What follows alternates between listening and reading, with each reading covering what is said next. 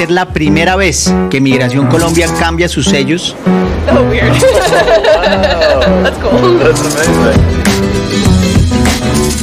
Nescafé cambia el sello del pasaporte que coloca en inmigración. When tourists visit Colombia and Colombians return home, one of the things they want to try is their coffee. But this coffee is never Nescafe. How do we tell the world that a Swiss brand has a 100% Colombian coffee line? Welcoming them with a stamp made from this coffee. Y hasta el presidente Duque recibió el sello el Día Internacional del Café. Introducing Nescafe Coffee Stamp. The first migratory stamp that carries the aroma, the ink, and the image of a Colombian coffee. Y hasta el presidente Duque recibió el sello el Día Internacional del Café. On International Coffee Day, we replaced all stamps at the country's immigration checkpoints. Con Nescafé vamos a tener el sello alusivo al Día Internacional del Café. Y hasta el presidente Duque recibió el sello el Día Internacional del Café. Each control officer invited tourists and Colombians to get to know Nescafé Artesano. Nescafé Artesano le da la bienvenida a Colombia. Tiene olor a café, le invito a que huela su sello. Welcoming them with a stamp that carries its scent.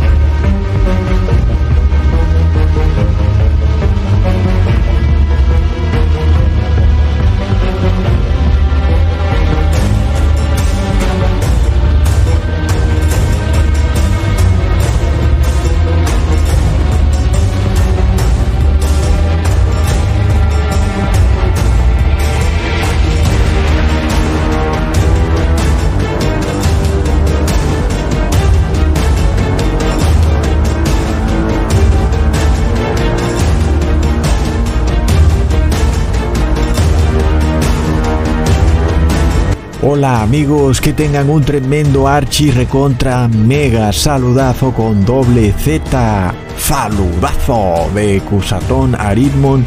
Bienvenidos a un nuevo video. Oramos hoy a nuestro Padre Celestial, Padre Santo. Permítenos estar en comunión continua con el Padre y el Hijo. Sálvanos de estos últimos tres ataques que el demonio le tiene preparado al mundo. En nombre de Jesús, amén. Bueno, alguien me envió esta publicidad de una empresa multinacional llamada Nestlé, la cual tiene una marca de café llamada Nescafé. Lo curioso de este caso que está ocurriendo en el país de Colombia es que cuando las personas ingresan a migración en ese país tienen que presentar su pasaporte, pero en vez de ponerle el sello del país, les ponen el sello de la empresa, Nescafé y de su producto, de su marca. Y ese es el sello de inmigración al país de Colombia.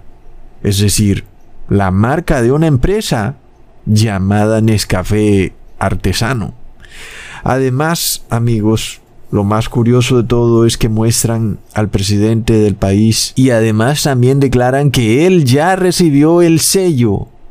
Pero aparece haciendo la señal del 666, que es una señal que nosotros habíamos advertido desde hace muchísimo tiempo, amigos, que venían haciendo actores, estrellas de Hollywood, cantantes, etcétera, y que tenía relación directa con el anticristo y hoy tiene relación directa con el bautismo negro, al cual nosotros por eso llamamos el 666. Es algo que nosotros habíamos dicho desde hace mucho tiempo, antes de que estos eventos que hoy ocurren empezaran a ocurrir.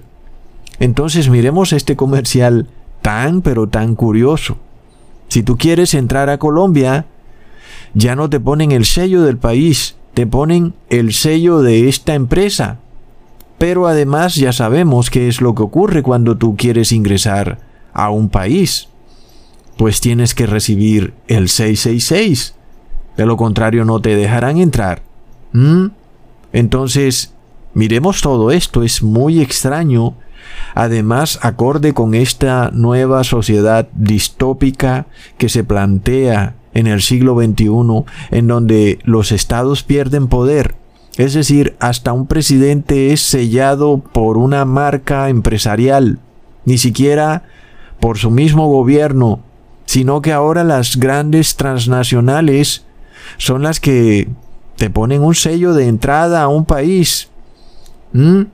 Ellas son entonces las que deciden quién entra y quién no entra a una nación. Ahora vemos el caso de las farmacéuticas, las cuales son las que deciden si tú entras o no entras a un restaurante. Amigos, es de locos.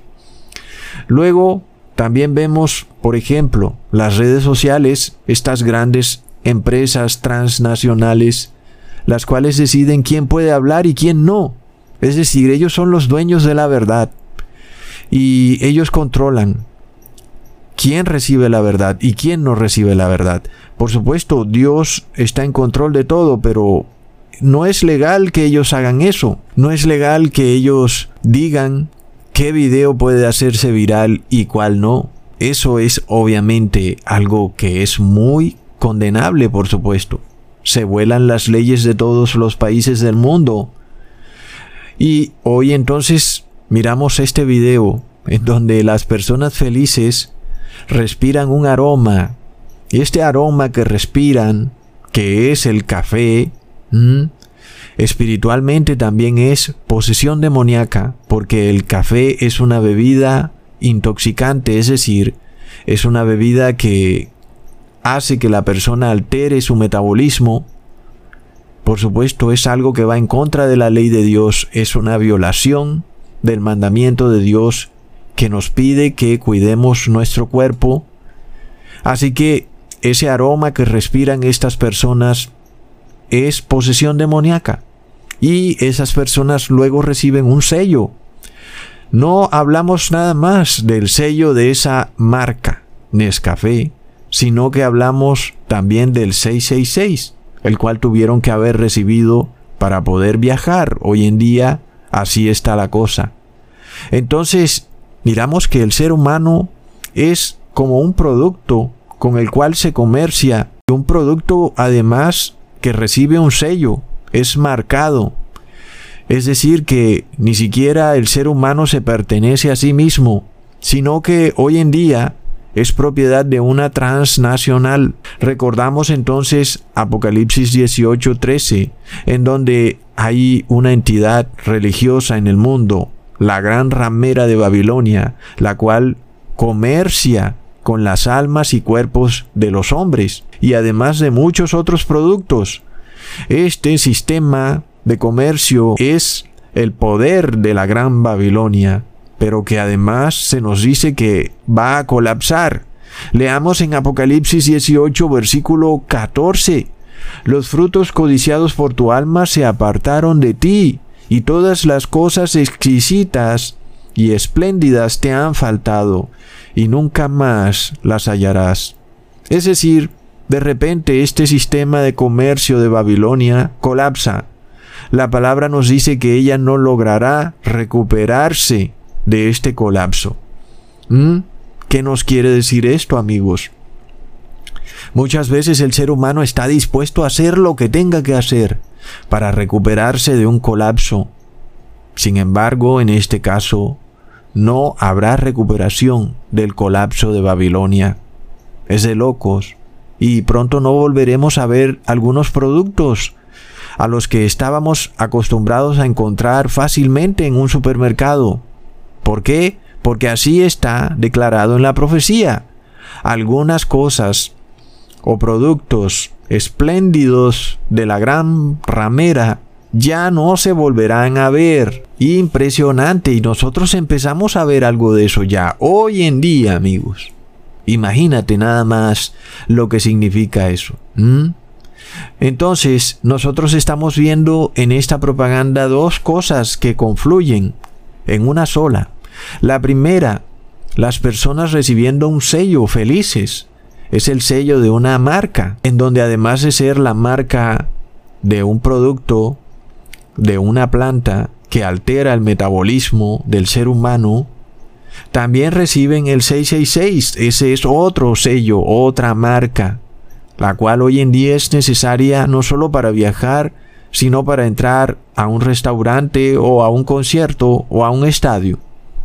Entonces, vemos luego que se dice que el presidente también recibió ese sello y el presidente está haciendo el símbolo del 666. Sea que le tomaron una foto cuando él estaba haciendo ese símbolo, es decir, que tal vez el presidente no fue parte de esa publicidad y estas personas agarraron justo la foto del presidente cuando estaba haciendo ese símbolo, eso no importa porque aquí no hablamos del presidente, hablamos del significado oculto de la propaganda. El presidente como tal no tiene mucha relevancia en esta historia, sino lo que esta propaganda nos simboliza, amigos. Es de locos. Entonces esto nos lleva a tres eventos finales que definirán el destino eterno del ser humano. El primer evento es la imposición del 666, el número de la bestia. Y este evento está ocurriendo mientras hablamos, es decir, ahí está la publicidad. Tú recibes un sello.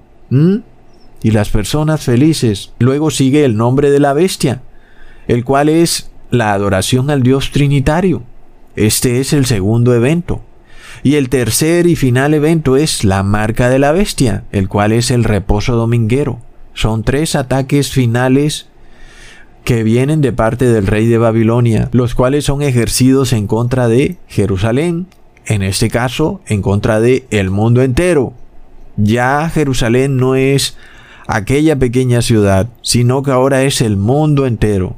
Entonces, asimismo, como había en Jerusalén tres reyes apóstatas que gobernaron a Jerusalén, los cuales eran Joacín, Joaquín y Sedequías, asimismo hoy hay tres embates finales que vienen de parte del rey Nabucodonosor en contra de todo el mundo. Luego también recordamos que en los tiempos de esos reyes, los reyes Joacín, Joaquín y Sedequías, también estaba habitando en Jerusalén la tercera y cuarta generación pervertida y degenerada, la misma que tenemos hoy en nuestros días.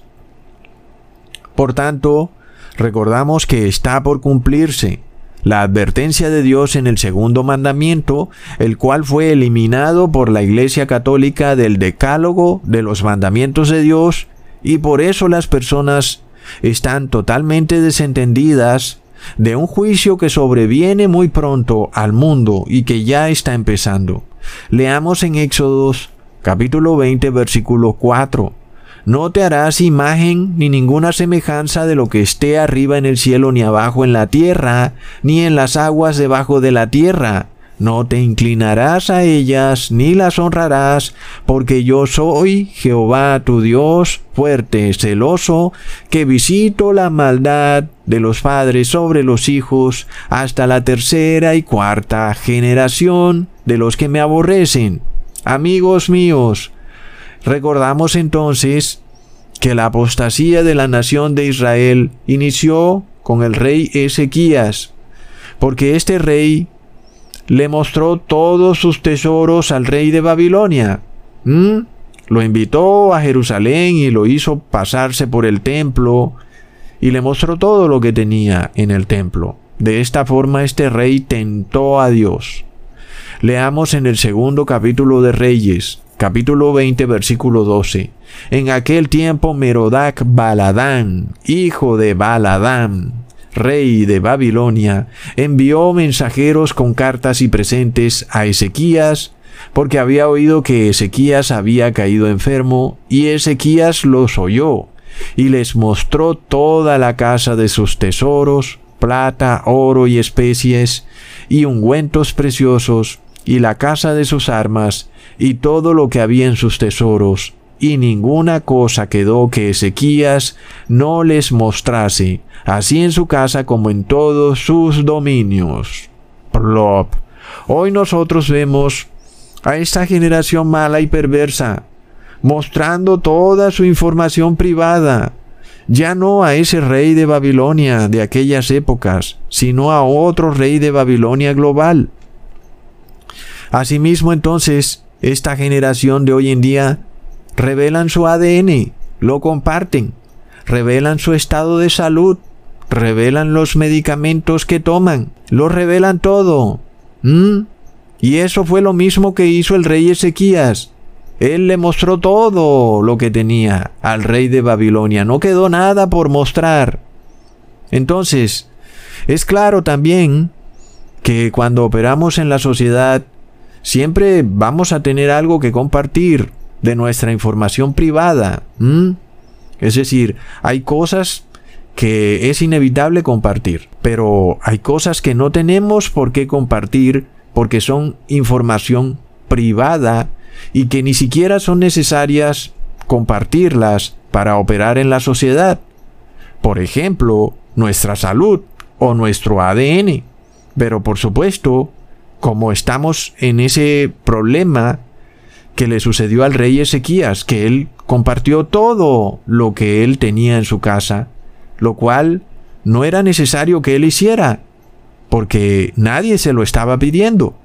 Asimismo, entonces, estamos en esta generación perversa, que está revelando toda su información privada, que no era necesaria para operar en la sociedad, pero que ahora esta generación perversa la revela feliz. ¿Mm? ¿Qué pasa entonces? Cuando ya la casa de Dios no es ese templo que estaba en Jerusalén, sino que ahora es tu cuerpo. Y de repente tú compartes la información que hay en tu cuerpo, tu ADN, tu estado de salud.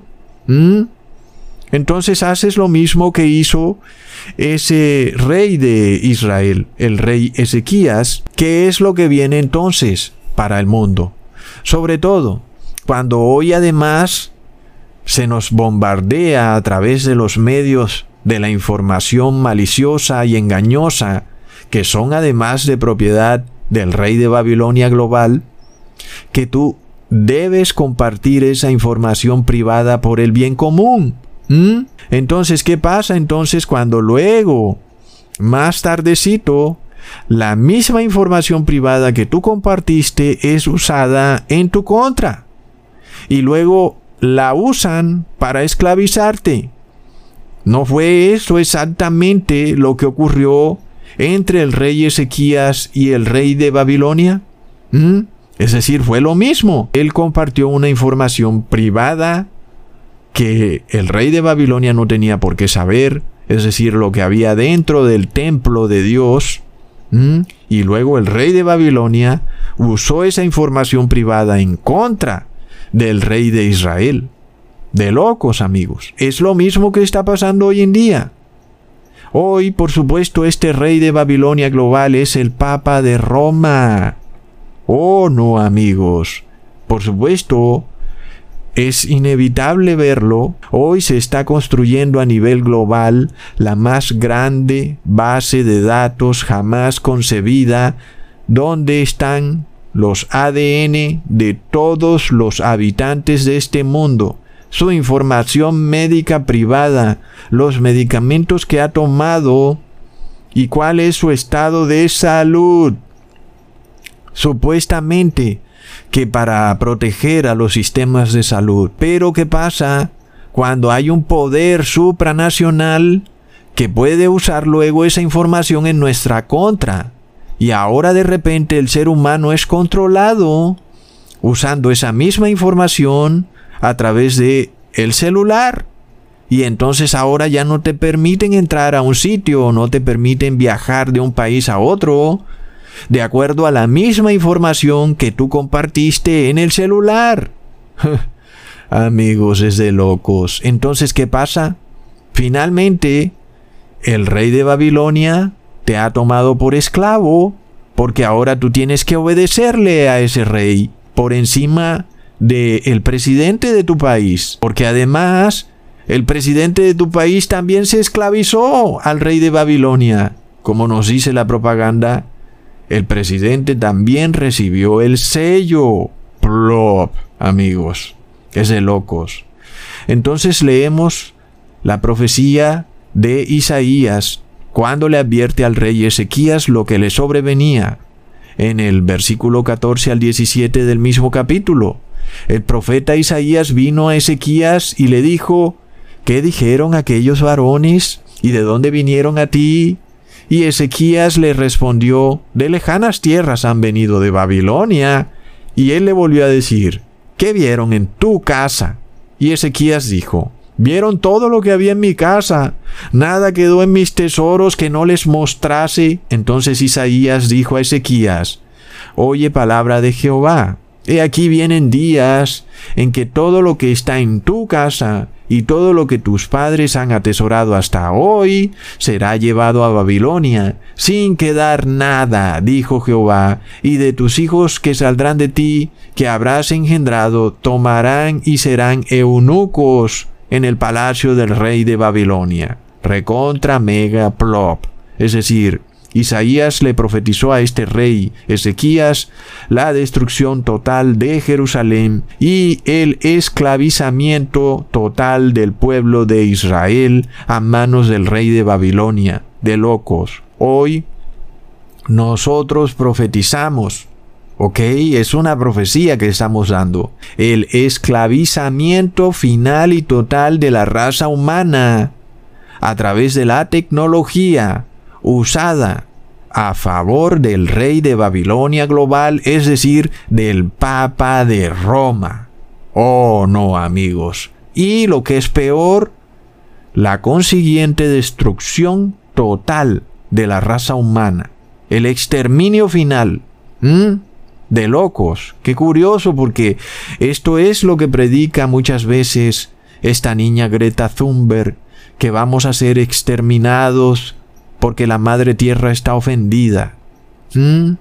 Y resulta que ellos eso es lo que desean, el exterminio total de la raza humana, su esclavizamiento y luego su destrucción total.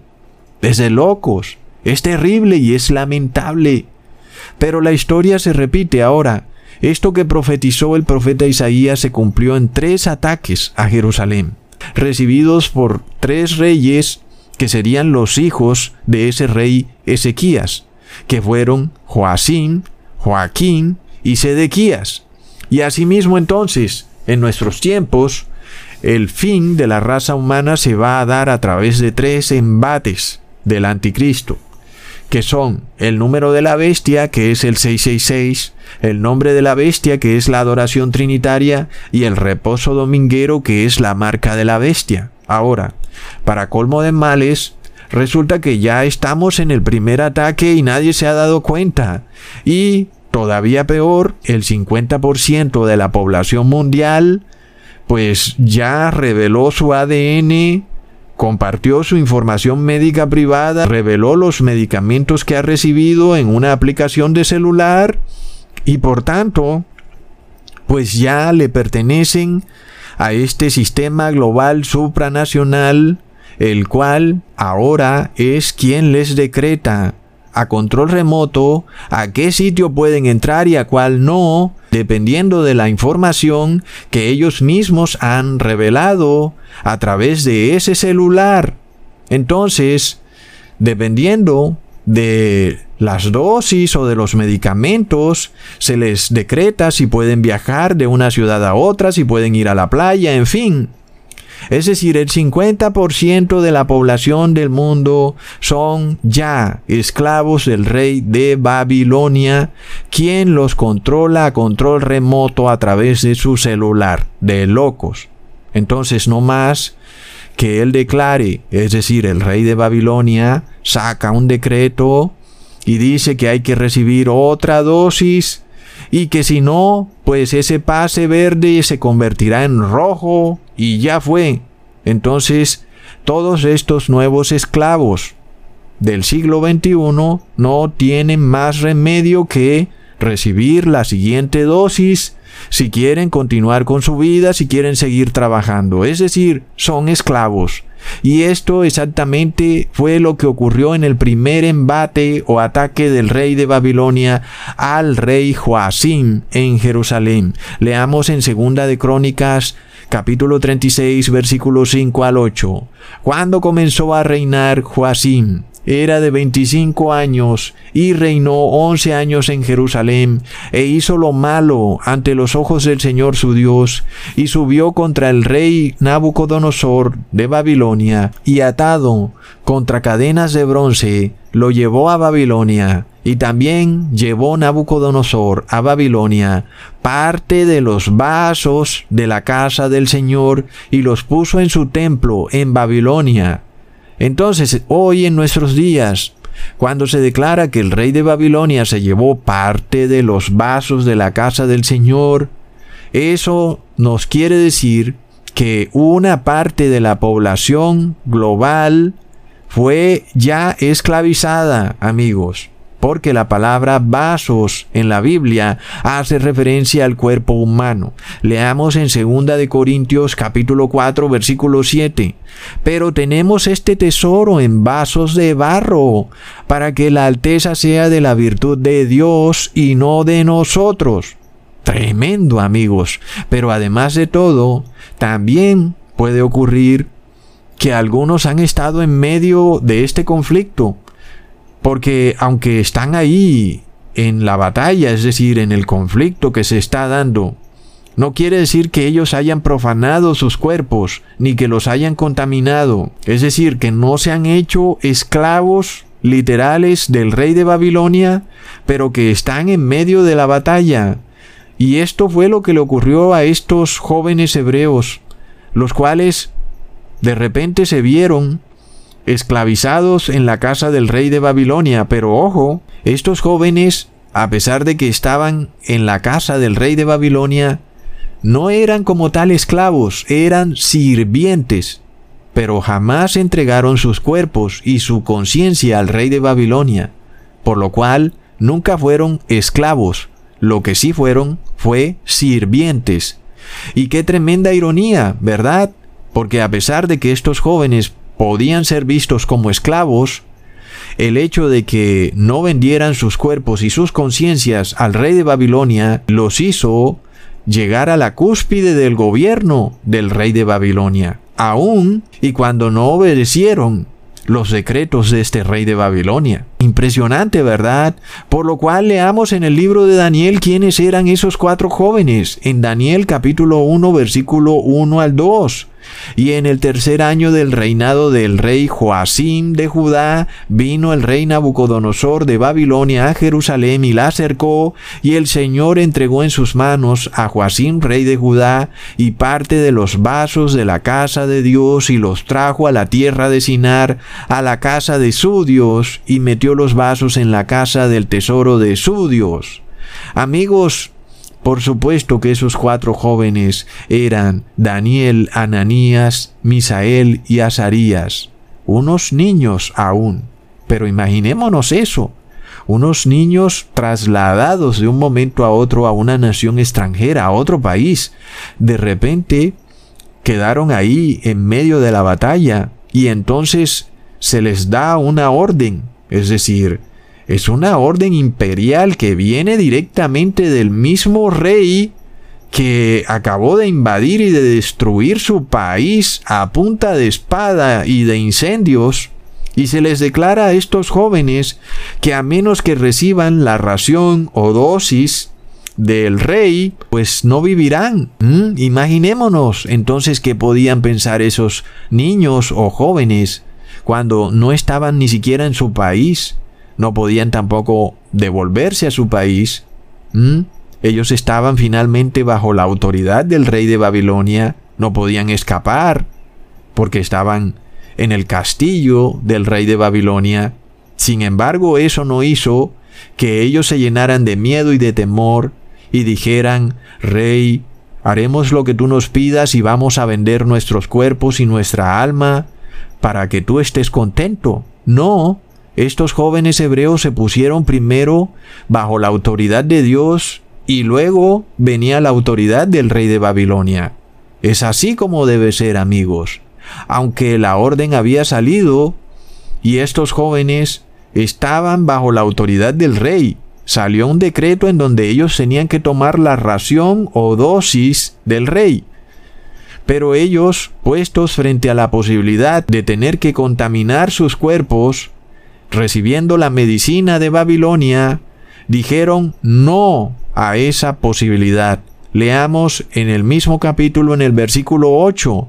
Daniel propuso en su corazón no contaminarse en la ración de la comida del rey, ni en el vino de su beber. Pidió por tanto al príncipe de los eunucos licencia de no contaminarse. Hmm, amigos, esta licencia podría llamarse algo así como exención religiosa. Plop. Entonces, sin embargo, amigos, ya sabemos que la cosa no estaba así de fácil. No era así nada más, hey, dame una licencia para no contaminarme. Así, con mucho gusto, no. Había un decreto de muerte, amigos. Entonces miremos esto. Hoy ya se dio este primer asedio global en el mundo entero. El rey de Babilonia global ya capturó el 50% de la población mundial, que son precisamente esos vasos del templo de Dios, los cuales felizmente se contaminaron con la inmundicia para poder seguir en su prosperidad mundana. Ellos sí recibieron la dosis o ración del rey de Babilonia. Pero por otro lado, también hoy hay un grupo de verdaderos hijos de Dios que a pesar de estar en una situación de extrema debilidad, es decir, igual que los jóvenes hebreos, ellos también estaban en una situación de extrema debilidad, tenían todas las leyes en su contra, estaban en un país extranjero y por supuesto no tenían las leyes de su país para protegerlos ni los derechos de su país para que los protegieran y aún estaban bajo un decreto de muerte porque a estos jóvenes hebreos se les dijo en el versículo 10, y dijo el príncipe de los eunucos a Daniel, tengo temor de mi señor el rey, que señaló vuestra comida y vuestra bebida, pues luego que él vea vuestros rostros más tristes que los de los muchachos que son semejantes a vosotros, condenaréis mi cabeza para con el rey. Plop. Luego que el rey de Babilonia tal vez se diera cuenta que las personas estaban enfermas y que no estaban inmunizadas, ¿qué era lo que seguía, amigos? Una pena de muerte. Es decir, muchos gobernantes están bajo una presión terrible. Ellos están bajo las órdenes de este rey de Babilonia global, el cual les dice, no queremos personas con rostro triste, es decir, enfermas, entre comillas, y por tanto necesitamos que reciban la ración o dosis del rey de Babilonia. Y miramos la situación de estos jóvenes hebreos, estaban en una situación difícil. Asimismo hay personas en una situación difícil hoy en día. Es decir, están bajo la autoridad del rey de Babilonia, pero no están dispuestos tampoco a venderle sus cuerpos y su conciencia al rey de Babilonia. ¿Mm? Hoy inclusive algunas personas no pueden entrar a un supermercado, no pueden entrar a un restaurante, porque están en el problema de que para hacerlo tienen que venderle su cuerpo y su espíritu al rey de Babilonia. Por lo cual, amigos, vemos, sin embargo, que hay una multitud que ya fue tomada cautiva y que ya vendió feliz su cuerpo y su conciencia al rey de Babilonia, esos han recibido ese sello, esa marca, y están felices respirando el aroma del demonio. Plop. Es de locos, amigos. El testimonio de estos cuatro jóvenes hebreos es un testimonio perpetuo para todas estas personas marcadas con el 666 que sucumbieron ante el poder del rey de Babilonia, porque estos jóvenes, a pesar de que estaban bajo la autoridad del rey de Babilonia, declararon que eso no quería decir que también tenían que venderle sus cuerpos y su conciencia al rey de Babilonia. Es decir, la autoridad del gobernante tiene un límite. Estos jóvenes trazaron un límite para la autoridad de todo gobierno Imaginémonos eso ocurrió hace 2500 años, en donde unos niños le trazaron un límite de gobierno al rey del mundo, al rey de Babilonia. Pero hoy nuestros gobernantes evolucionados los cuales han hecho PhD y magisters en las universidades Harvard, MIT, etc., ellos no saben que hay un límite para su gobierno y que no pueden pasar decretos en donde las personas tienen que violar su conciencia y entregarles su cuerpo. Es de locos, amigos.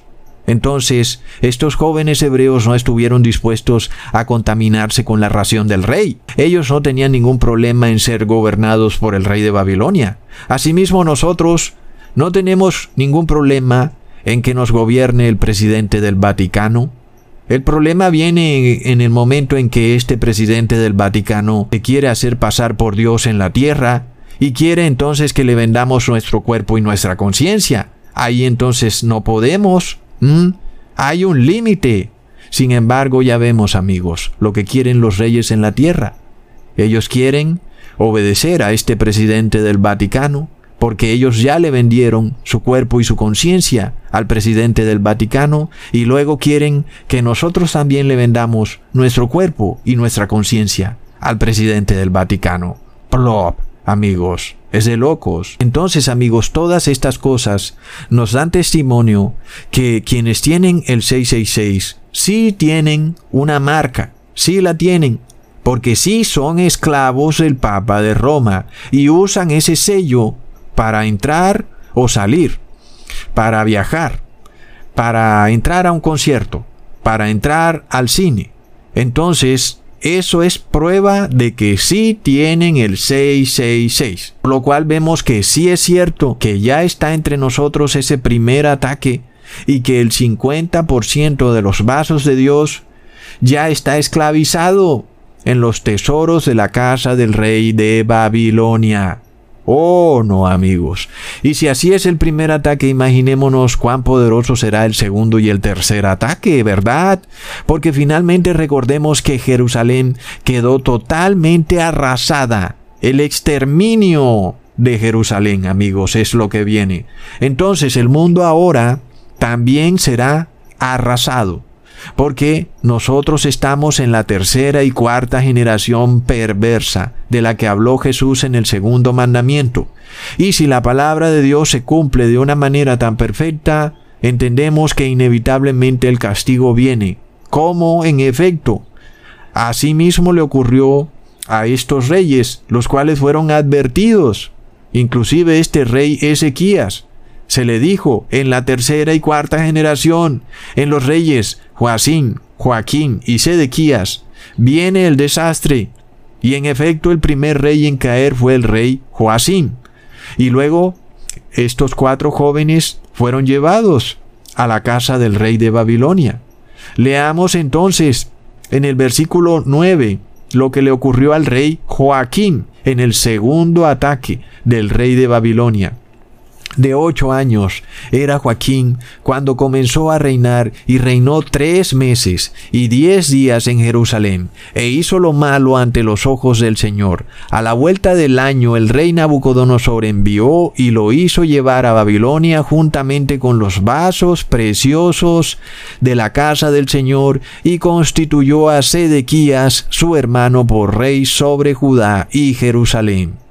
Amigos, miremos el segundo ataque del rey de Babilonia, el cual ocurre sobre el rey Joaquín. ¿Y de qué edad era ese rey Joaquín? De ocho años, amigos, plop.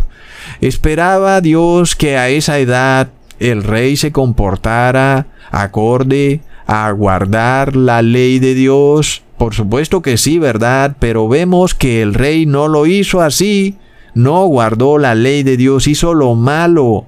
Es decir, entendemos que Dios sí espera que aún niños tan pequeños como una edad de ocho años se comporten en obediencia a los mandamientos de Dios y que en caso de no hacerlo, si ese niño muere, pues se perderá para siempre porque ha violado la ley de Dios, aún a una edad tan pequeña.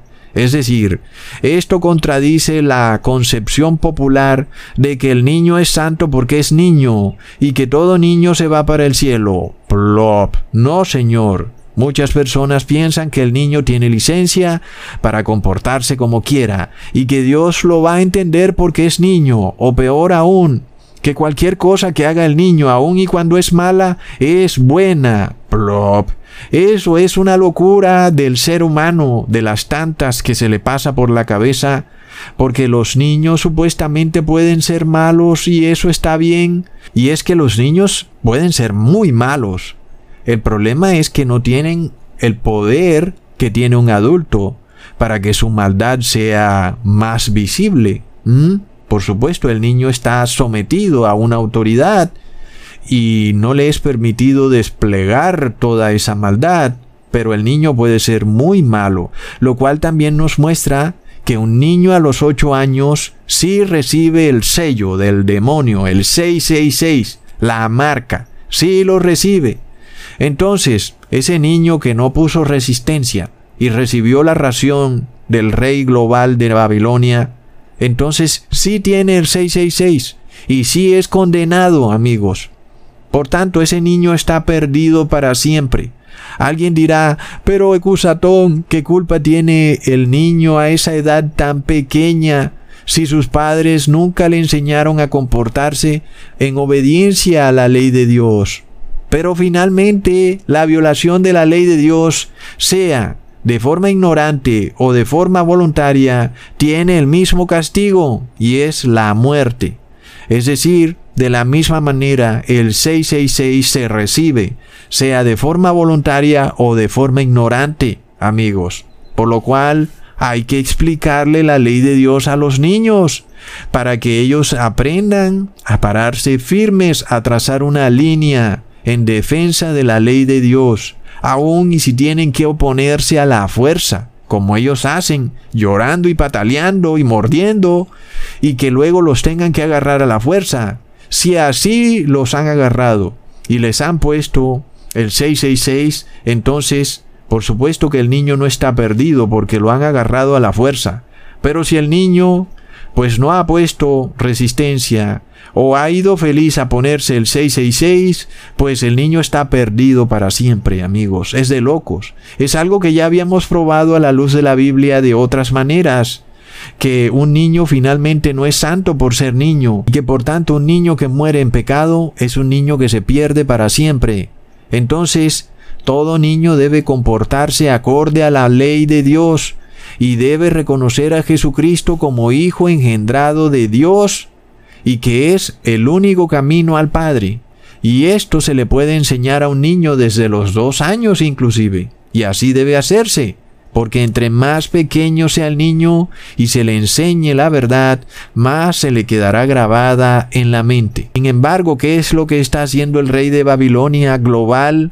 Trata de quitarle la patria potestad a los padres los cuales le quieren enseñar a un niño a comportarse de acuerdo a la ley de Dios. Es lo que está pasando. Pero, en contraprestación, el rey de Babilonia legalmente sí puede tomar a tu hijo en un jardín infantil y enseñarle toda clase de mentiras y fantasías de brujería, como adoración a la madre tierra y la fantasía espacial, entre muchas otras locuras, sin que la sociedad diga nada. Plop. Por eso inclusive vimos en Costa Rica, por ejemplo, unos padres que, bueno, la madre tuvo el hijo en un hospital y luego el hospital se apoderó del niño. Y dijeron que no entregaban al niño hasta que el padre no aceptara que el niño probara la ración del rey de Babilonia, es decir, el bautismo negro, el 666, de locos. Por supuesto, en ese caso, aun cuando el niño es recién nacido, también se pierde el niño y recibe el 666, porque finalmente sus padres lo ofrecieron en fuego a Moloch. Es decir, si los padres de ese niño llegaran a hacer eso, el niño quedaría perdido para siempre. Miremos entonces esta crisis que toca a toda persona. No hay excusa. Hasta un niño tendrá que dar testimonio.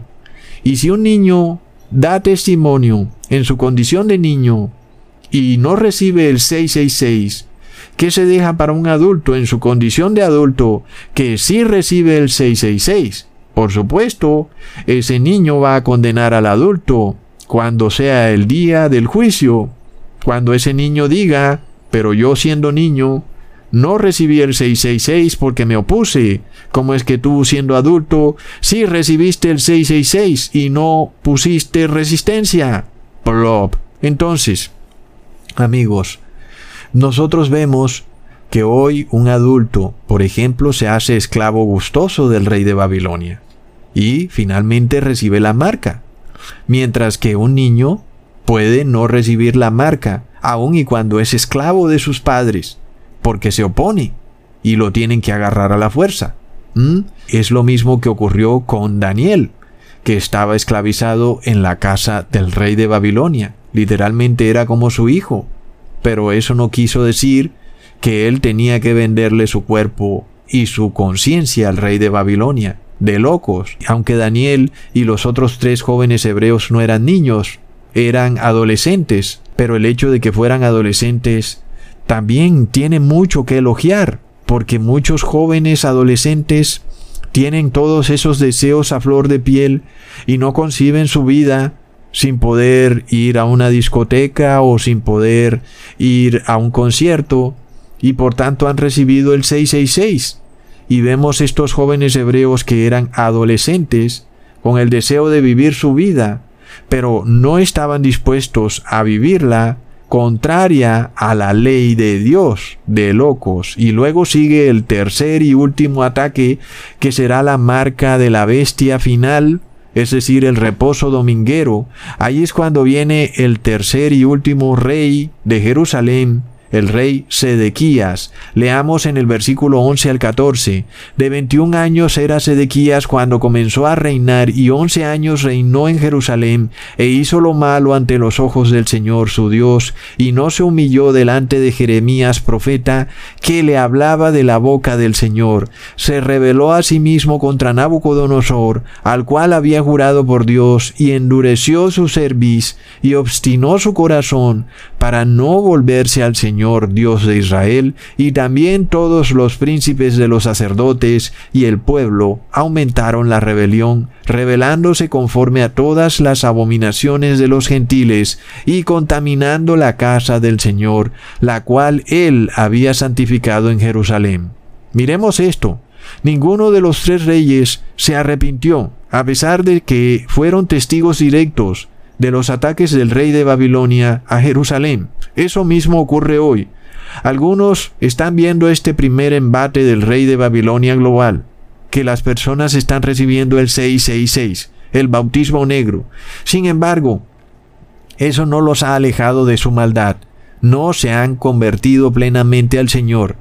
Asimismo, el rey Joaquín continuó haciendo lo malo ante los ojos de Dios, aun viendo cómo el rey Joacín pues fue llevado preso a Babilonia, y viendo cómo muchas personas habían sido capturadas y llevadas de Jerusalén a el reino de Babilonia, pero igual el rey Joaquín no se arrepintió, y vemos que tampoco el rey Sedequías se arrepintió. Es de locos, amigos. Esto mismo ocurre hoy en día. Las personas están viendo lo que está pasando están viendo que las personas están recibiendo el 666 y no se arrepienten, siguen haciendo lo malo, al igual que el rey Ezequías. Veamos en el versículo 12. E hizo lo malo ante los ojos del Señor su Dios, y no se humilló delante de Jeremías profeta, que le hablaba de la boca del Señor. Y leamos en el versículo 16, Mas ellos hacían escarnio de los mensajeros de Dios y menospreciaban sus palabras, burlándose de sus profetas, hasta que subió el furor del Señor contra su pueblo y no hubo ya remedio. Amigos, este es el tercer embate del rey de Babilonia. ¿Qué le ocurrió a Jerusalén? Quedó arrasada. No hubo remedio. Es decir, le causaron un daño irreparable. Es algo que hemos visto ya varias veces decirlo en las noticias, que hay un daño irreparable que está ocurriendo en la sociedad. Y finalmente vemos que ya no se podía comprar ni vender en Jerusalén. Era una ciudad fantasma. La única forma de poder seguir comprando y vendiendo era haciéndose esclavo del rey de Babilonia y siendo trasladado a Babilonia. Leamos en el versículo 17. Por lo cual trajo contra ellos al rey de los caldeos, que mató a espada a sus jóvenes en la casa de su santuario, sin perdonar joven, ni doncella, ni viejo, ni decrépito, todos los entregó en sus manos. Amigos, en este decreto del rey de Babilonia, todo ser humano estaba comprometido, anciano, niño, casada, doncella. Todos tenían que obedecerle o se les venía encima una pena de muerte. Lo mismo vemos en la profecía de Apocalipsis 13, versículo 16. Todos tienen que recibir la marca, grandes, pequeños, ricos, pobres, libres o esclavos. Y si no, no podrán comprar ni vender. ¿Mm? Es lo mismo. Esto nos muestra entonces que el fin del mundo se acerca y que en el embate final, en el momento en que se imponga el domingo como día de reposo, entonces el mundo será arrasado totalmente. ¿Y por qué? Porque finalmente las personas quisieron seguir haciendo lo malo, sabiendo que aún ya se habían salvado del primero y segundo embate. No habían recibido el 666 ni el nombre de la bestia, pero aún continuaron pecando. Leamos en el versículo 18. Asimismo todos los vasos de la casa de Dios, grandes y chicos, todos fueron llevados a Babilonia. Es la misma expresión que vemos en Apocalipsis 13, versículo 16.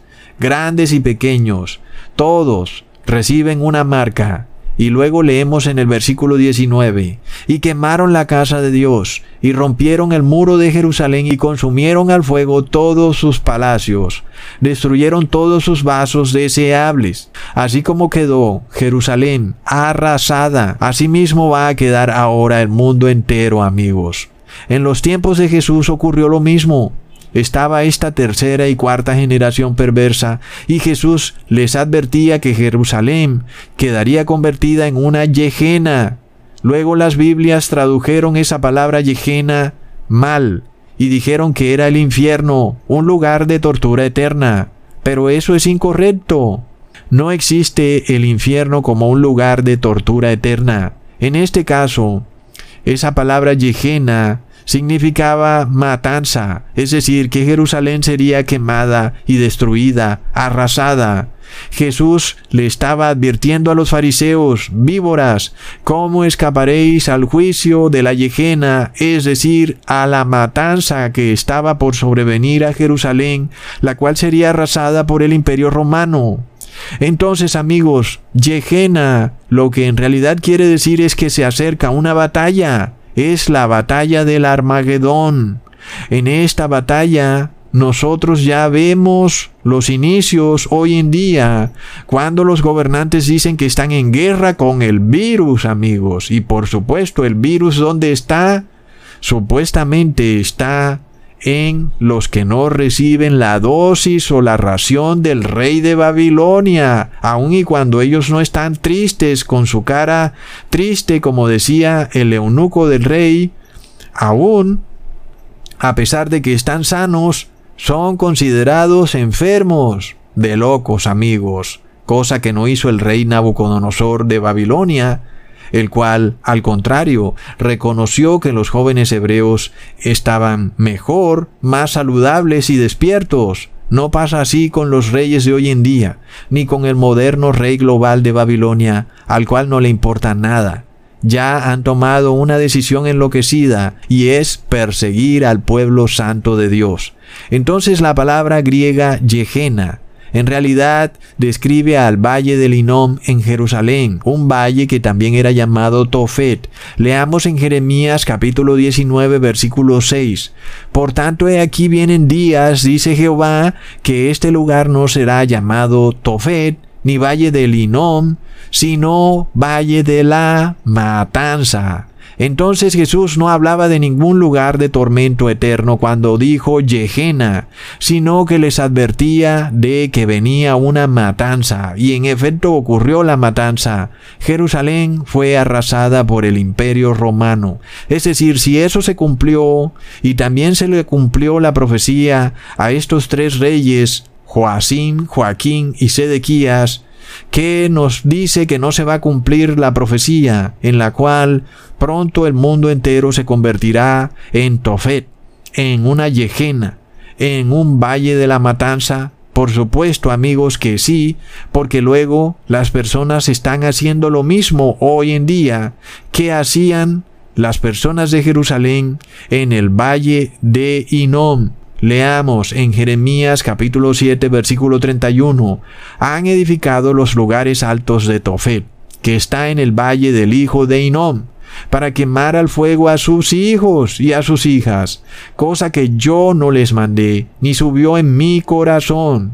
Es increíble amigos, hoy a nivel global los niños están siendo sacrificados a través de la anticoncepción del aborto y ahora también con el bautismo negro. Es decir, primero no quieren que nazca el niño con la anticoncepción, pero si luego nace, lo abortan. Y si luego aún se les escapa, entonces le ponen el sello, el 666, el bautismo negro, apenas nace el bebé. Le dan la ración, la dosis del rey de Babilonia convirtiendo al bebé desde que nace en su esclavo. Y eso está ocurriendo a nivel global y es lo mismo que hacía la nación de Israel en los días de los reyes perversos, Joacín, Joaquín y Ezequías. ¿Y qué les ocurrió a ellos? El valle de la matanza vino, toda la nación fue arrasada. Sin embargo, hoy nosotros tenemos a estos pastores, los cuales vienen predicando la solución a los problemas del mundo y en vez de predicar arrepentimiento piden que se una la iglesia y el Estado en una terrible teocracia para así supuestamente evitar que se nos sobrevenga la gran matanza, la extinción, como dice Greta Thunberg. Pero resulta que estos pastores luego son agentes del rey de Babilonia a través de la masonería y han venido a ponerle una trampa al mundo entero y le enseñan a las personas una nueva forma de gobierno llamada bien común, la cual es una doctrina del rey de Babilonia, amigos. Plop. Entonces, lo único que están haciendo estos pastores es abrirle las puertas de la ciudad al rey de Babilonia para que pueda entrar feliz arrasándolo todo. Muchos pensarán entonces que salvarán su vida, vendiendo sus cuerpos y conciencia al rey de Babilonia global por un pequeño periodo de tiempo, tal vez pueda que así ocurra, pero ganando su vida, perderán la vida eterna. Plop. Sin embargo, sabemos amigos, que luego de que ellos le vendan su conciencia y su cuerpo al rey de Babilonia, ocurrirá lo descrito en Daniel capítulo 12 versículo 1. En aquel tiempo se levantará Miguel, el gran príncipe que está por los hijos de tu pueblo, y será tiempo de angustia cual nunca fue después que hubo gente hasta entonces. Mas en aquel tiempo tu pueblo escapará, todos los que se hallen escritos en el libro. Es decir, amigos, en este último embate o ataque del rey de Babilonia, el pueblo de Dios escapará. El pueblo de Dios va a ser libertado. Es decir, aun y cuando el pueblo de Dios está bajo la autoridad del rey de Babilonia, no le han vendido su cuerpo y su conciencia al rey de Babilonia, por lo cual finalmente serán totalmente liberados del rey de Babilonia global amigos, y será decretada la palabra, tu pueblo escapará. Y eso por supuesto para el que tiene fe, porque solo el que tiene fe es del pueblo de Dios. Hasta pronto amigos.